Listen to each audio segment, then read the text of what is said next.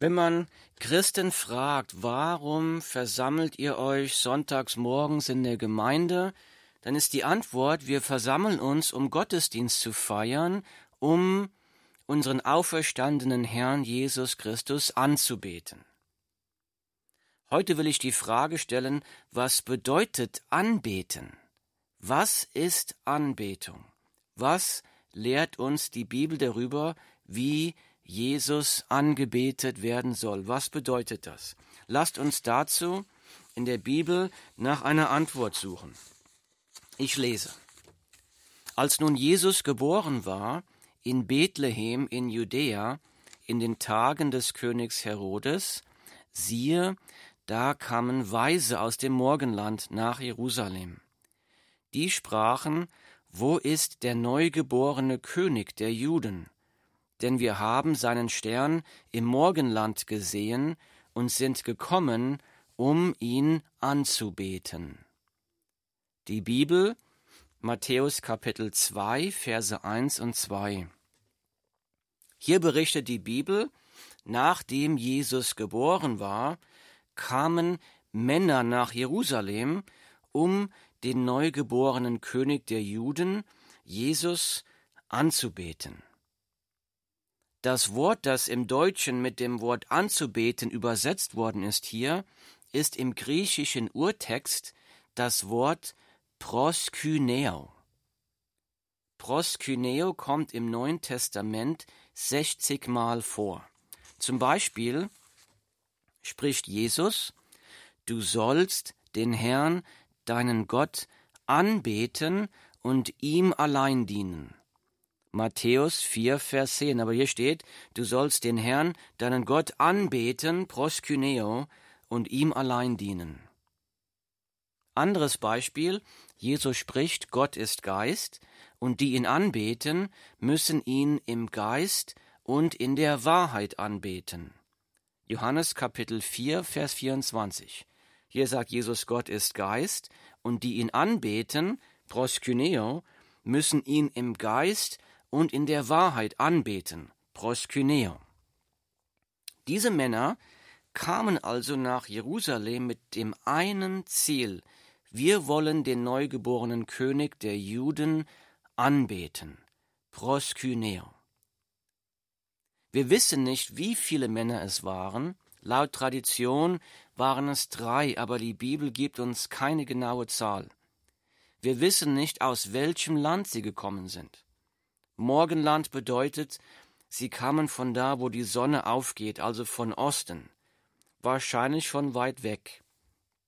Wir wissen nicht, wer diese Männer waren.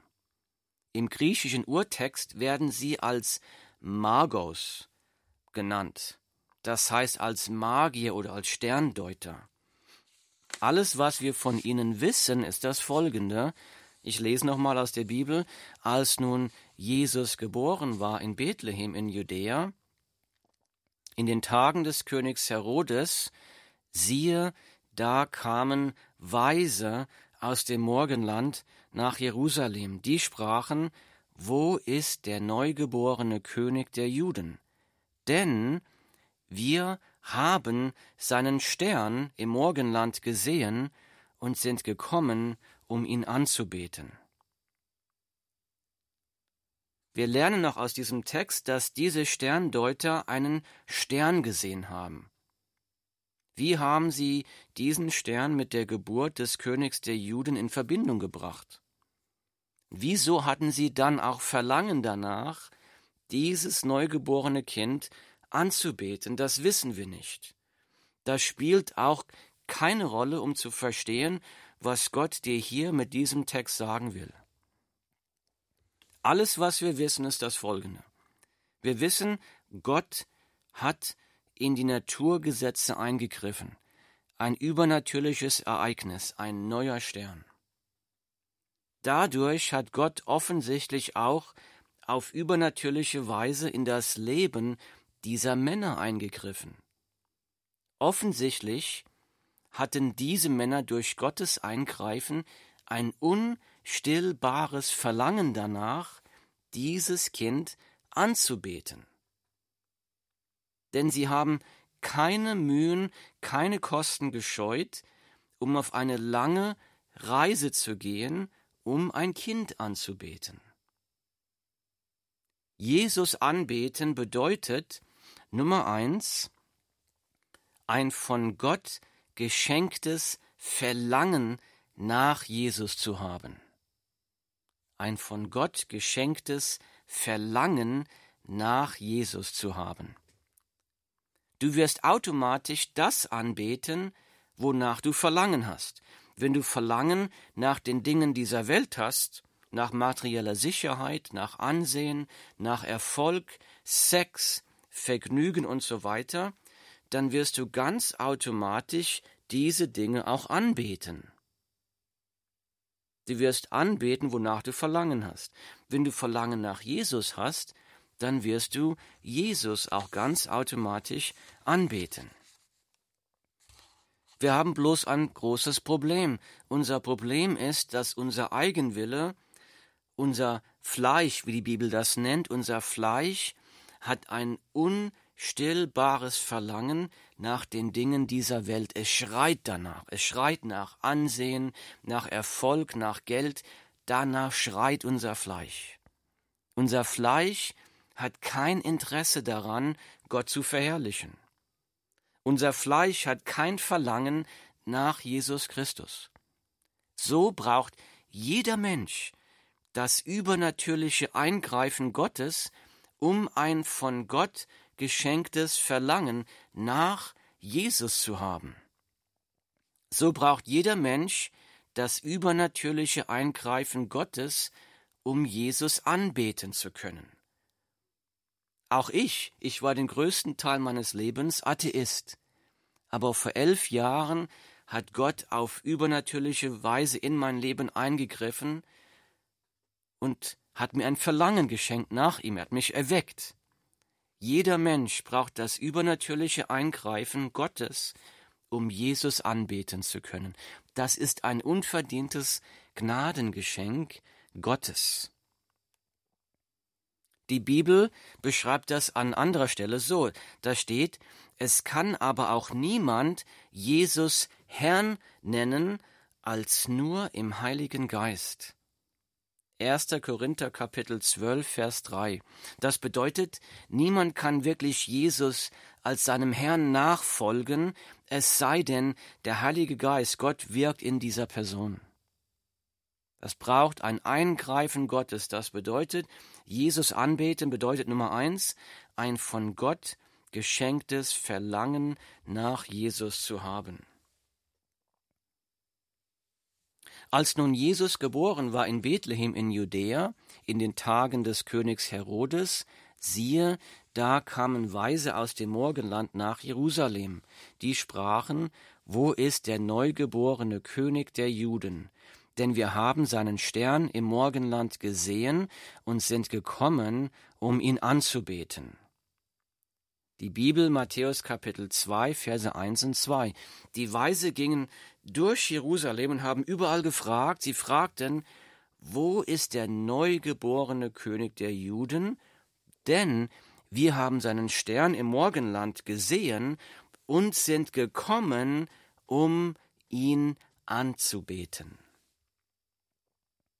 Diese Männer haben überall ganz öffentlich bekannt, wen sie gesucht haben und wen sie angebetet haben. Dieses Kind, diesen neugeborenen König der Juden.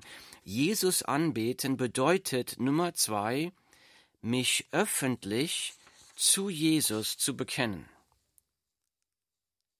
Jesus anbeten ist mehr als sonntags zum Gottesdienst zu kommen.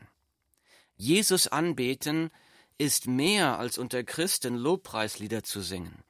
Jesus anbeten ist, dich öffentlich zu Jesus als deinem Herrn und Erlöser zu bekennen, öffentlich von der Gnade und der Liebe von Jesus Zeugnis zu geben, am Arbeitsplatz, in der Schule, bei, den, bei deinen Nachbarn, bei deinen Verwandten.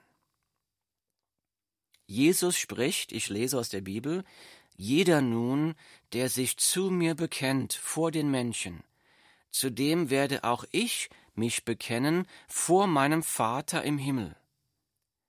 Wer mich aber verleugnet vor den Menschen, den werde auch ich verleugnen vor meinem Vater im Himmel.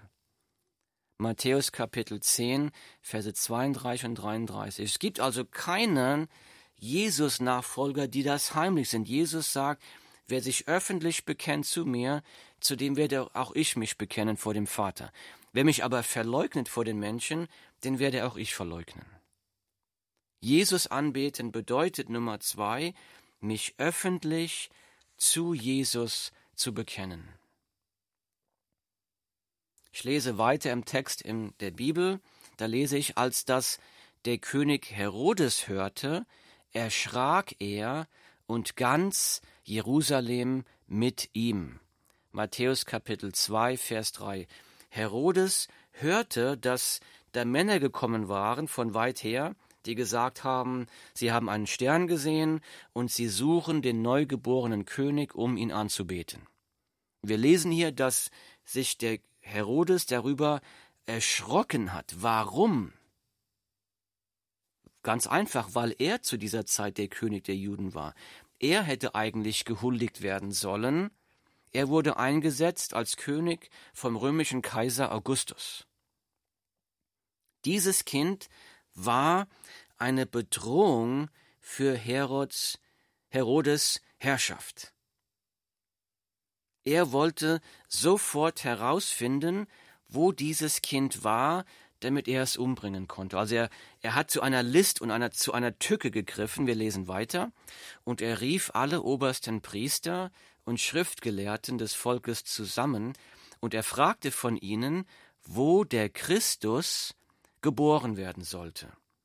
Matthäus Kapitel 2, Vers 4. Da wird berichtet, dass er jetzt die Priester und die Schriftgelehrten, die religiösen Führer zusammengerufen hat und er fragt sie, interessant, er fragte von ihnen, wo der Christus geboren werden sollte. Interessant, denn offensichtlich glaubte Herodes, den Prophezeiungen aus der Heiligen Schrift. Offensichtlich glaubte Herodes, dass dieses Kind, das gesucht wird von diesen Männern, dass es sich hier um den Messias, den Christus, handeln könnte. Er glaubt das. Deshalb befragt er die Priester und die Schriftgelehrten nach, wo wird der Christus geboren werden, damit er hingehen kann und das Kind umbringen kann lese weiter im nächsten Vers. Sie aber sagten ihm, also die Schriftgelehrten und die obersten Priester, sie aber sagten ihm, in Bethlehem, in Judäa, denn so steht es geschrieben durch den Propheten. Und du, Bethlehem, im Land Juda, bist keineswegs die geringste unter den Fürstenstädten Judas. Denn aus dir wird ein Herrscher hervorgehen, der mein Volk weiden soll. Da rief Herodes die Weisen heimlich zu sich und erkundigte sich bei ihnen genau nach der Zeit, wann der Stern erschienen war. Und er sandte sie nach Bethlehem und sprach, Zieht hin und forscht genau nach dem Kind. Und wenn ihr es gefunden habt, so lasst es mich wissen, damit auch ich komme und es anbete. Und als sie den König gehört hatten, zogen sie hin, und siehe, der Stern, den sie im Morgenland gesehen hatten, ging vor ihnen her, bis er ankam und über dem Ort stillstand, wo das Kind war. Die Bibel Matthäus Kapitel 2 Verse 5 bis 9 der König Herodes ruft die Priester und die Schriftgelehrten zusammen, fragt sie, wo wird der Christus geboren werden, und die haben die Antwort sofort parat. Sie zitieren hier eine Prophezeiung aus dem Alten Testament, aus dem Buch Micha, Kapitel 5, Vers 1. Und sie sagen dem Herodes, der Christus wird in Bethlehem in Judäa geboren. Woran können wir jetzt sehen, dass der Herodes der Heiligen Schrift tatsächlich geglaubt hat? Wir können das daran sehen, dass er die Weisen nämlich genau nach Bethlehem geschickt hat, genau an den Ort, den Gottes Wort genannt hat. Herodes kennt die Heilige Schrift, Herodes glaubt der Heiligen Schrift. Aber er hat nicht danach gelebt. Er hat versucht, gegen Gott anzukämpfen. Er tat so, als wolle er das Kind finden, um es anzubeten. In Wirklichkeit wollte er das Kind umbringen lassen. Wir lesen das später in diesem Kapitel, denn später in dem Kapitel lässt er alle Kinder, männlichen Kinder, zwei Jahre und jünger, männlichen Geschlechts umbringen in Bethlehem und Umgebung. Auch die obersten Priester und die Schriftgelehrten, auch die glaubten der Heiligen Schrift. Sie kannten die Heilige Schrift. Auch sie glaubten den Prophezeiungen der Heiligen Schrift. Jetzt ist die Frage, warum sind sie dann nicht mit nach Bethlehem gekommen? Bethlehem ist bloß sieben Kilometer entfernt von Jerusalem. Ein Klacks. Ich weiß nicht warum. Ich kann mir nur erklären, dass sie etwas Besseres zu tun hatten. Der Stern, das Kind, die Weisen waren ihnen offensichtlich völlig gleichgültig. Sie kannten die Schrift, aber es war ihnen gleichgültig.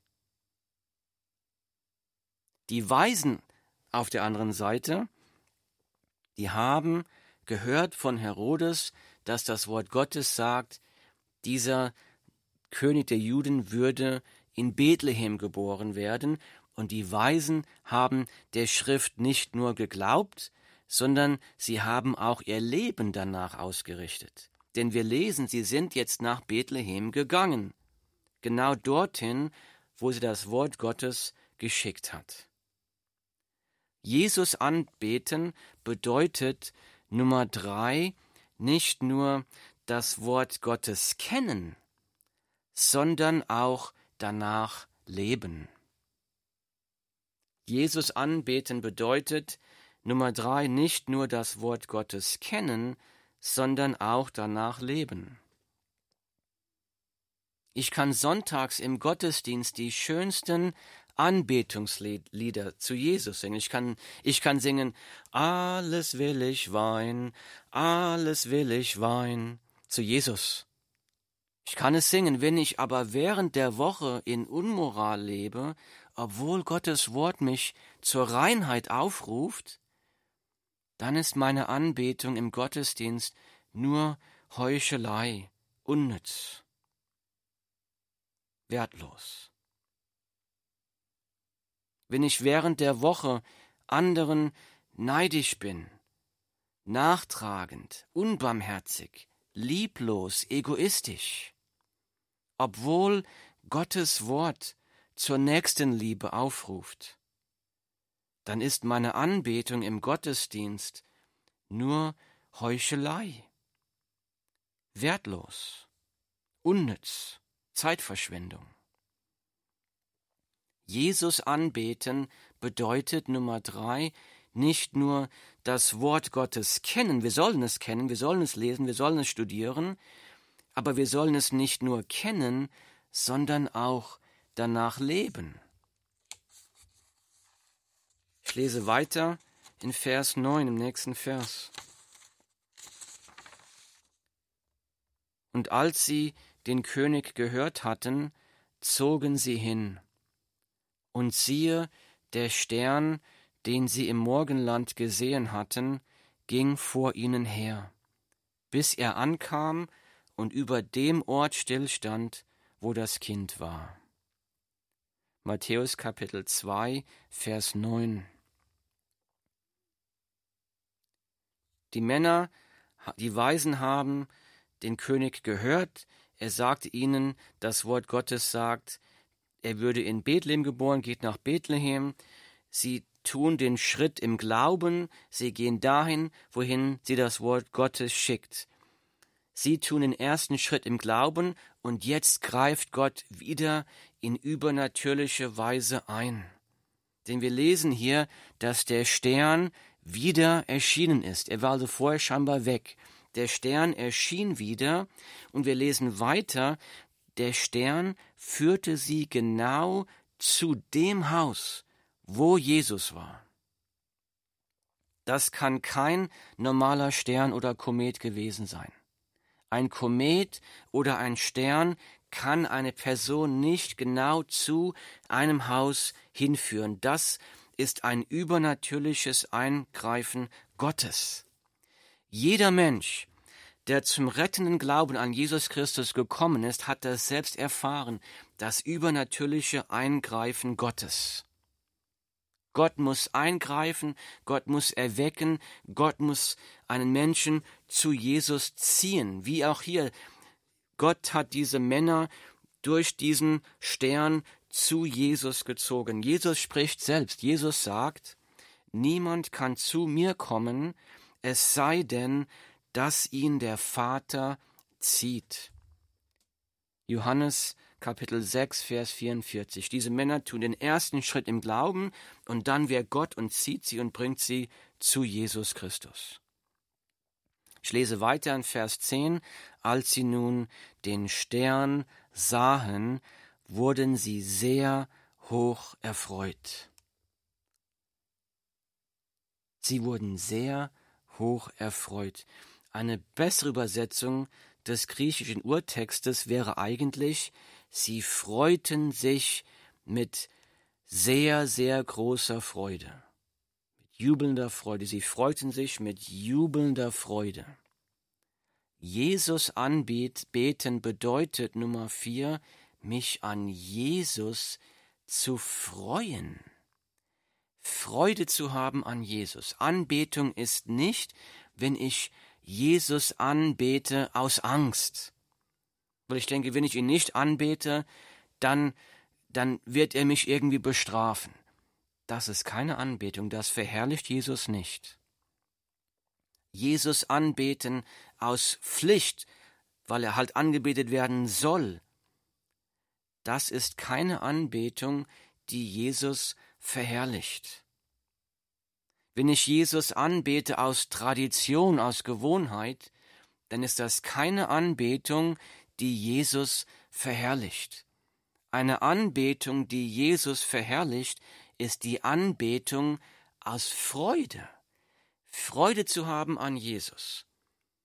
Sich daran zu erfreuen, dass Jesus, wunderbare Jesus, der Sohn Gottes, Teil der Dreieinigkeit Gottes, dass Jesus freiwillig die Herrlichkeit des Himmels verlassen hat und als Mensch geboren wurde und freiwillig zum Kreuz gegangen ist, um für meine Sünden zu sterben, das erfreut mich. Ich habe es nicht verdient. Aber er hat es für mich getan. Das füllt mich, für, das füllt mich mit Freude. Dass Jesus mich von meiner Schuld befreit hat, mir die Last der Schuld von den Schultern genommen hat, dass er mich reingewaschen hat mit seinem Blut, das erfüllt mich mit Freude. Dass Jesus mir neues Leben geschenkt hat, das erfüllt mich mit Freude. Dass Jesus mich mit Heiligem Geist erfüllt hat, dass ich in der Kraft von Jesus leben kann, dass er mir Gnade und Kraft schenkt jeden Tag, das erfüllt mich mit Freude. Freude ist die Motivation, zur Anbetung, wenn jeder, der Jesus nachfolgt, wirklich verstehen würde, was Jesus aus Liebe für uns getan hat, was für ein großartiges, unverdientes Geschenk der Gnade Jesus uns am Kreuz erkauft hat, wenn uns das klar werden würde, dann würden wir auf der Straße vor Freude herumtanzen, tagelang. Jesus anbeten, Nummer vier bedeutet, mich an Jesus zu freuen. Freude zu haben an Jesus. Das Wort Gottes ruft uns an vielen Stellen auf, freut euch im Herrn zur Freude. Das Leben als Christ ist kein verbittertes Leben, ein, ist ein Leben in Freude. Freude an Gott. Ich lese weiter in Vers 11. Und sie gingen in das Haus hinein und fanden das Kind, samt Maria seiner Mutter. Da fielen sie nieder und beteten es an. Diese gestandenen, erwachsenen, weisen Männer fielen jetzt vor einem Kleinkind nieder, das Kind war allerhöchstens zwei Jahre alt, und beteten es an. Vor jemandem niederfallen ist ein Ausdruck von Unterwerfung. Vor jemandem niederfallen ist ein Ausdruck, dass man sich der Gnade eines Königs unterwirft. Ich unterwerfe mich dir, das bedeutet es, vor einem niederzufallen. Jesus anbeten bedeutet Nummer fünf, mich der Gnade von Jesus Christus zu unterwerfen. Mich der Gnade von Jesus Christus zu unterwerfen. Zu sagen, Herr Jesus Christus, ich bekenne, dass ich aus eigener Kraft mich nie von meinen Sünden befreien könnte. Zu bekennen, ich hätte die ewige Hölle verdient. Ich habe die Strafe verdient für meine Sünde. Und ich bin deiner Gnade völlig ausgeliefert. Ich kann nur aus Gnade gerettet werden. Zu sagen, ich, aus Gnade bist du für meine Sünden gestorben. Bitte vergib mir. Ich brauche deine Kraft, ich kann noch nicht einmal mit eigener Kraft so leben, wie ich soll. Ich kann das Leben als Christ nicht aus eigener Kraft meistern. Ich brauche deine Gnade. Ich brauche deine Kraft. Ich unterwerfe mich deiner Gnade. Ich unterwerfe mich deinem Willen. Ich will dir folgen, koste es was wolle. Dein Reich komme, dein Wille geschehe. Ich glaube, dass dein Plan der beste Plan für mein Leben ist. Ich glaube, dass das Leben, wie, wie wir es leben sollen, wie du es in deinem Wort in der Bibel geschrieben hast, dass das der beste Plan für mein Leben ist, und ich will mich deiner Gnade vollkommen unterwerfen. Komm in mein Leben und dein Wille geschehe. Ich will nach deinem Wort leben, aber ich brauche deine Kraft und deine Gnade dazu. Jesus anbeten bedeutet mich der Gnade von Jesus Christus zu unterwerfen, zu bekennen, zu sagen, ich hab keine Kraft weiterzugehen an diesem Tag. Ich kann nicht mehr. Mein Leid und mein Schmerz sind so groß, ich kann nicht mehr. Und zu sagen, Jesus, schenke mir bitte heute Gnade. Trage mich mit deiner Kraft durch. Ich brauche dich. Ich brauche deine Weisheit. Ich brauche deine Liebe, meine Mitmenschen zu lieben. Ich brauche deine Liebe, sogar dich zu lieben. Ich brauche deine Kraft, dir gehorsam zu sein. Ich brauche Kraft, deine Kraft, dass ich es überhaupt will. Komm, ich brauche deine Gnade. Jesus anbeten bedeutet Nummer fünf, mich der Gnade von Jesus unterwerfen. Und jeder, der das tut, wird bei Jesus Gnade und Vergebung und Kraft finden. Ich lese weiter, und sie gingen in das Haus hinein und fanden das Kind samt Maria und seiner Mutter. Da fielen sie nieder und beteten es an. Und sie öffneten ihre Schatzkästchen und brachten ihm Gaben, Gold, Weihrauch und Myrrhe. Die Bibel, Kapitel 2, Verse 10 bis 11. Wir lesen hier, diese Männer kamen zu Jesus. Sie fielen vor ihm nieder, sie beteten ihn an. In dieser Anbetung haben sie ihre Schatztruhen geöffnet und haben ihm Geschenke, Gaben gegeben, Gold, Weihrauch und Myrrhe.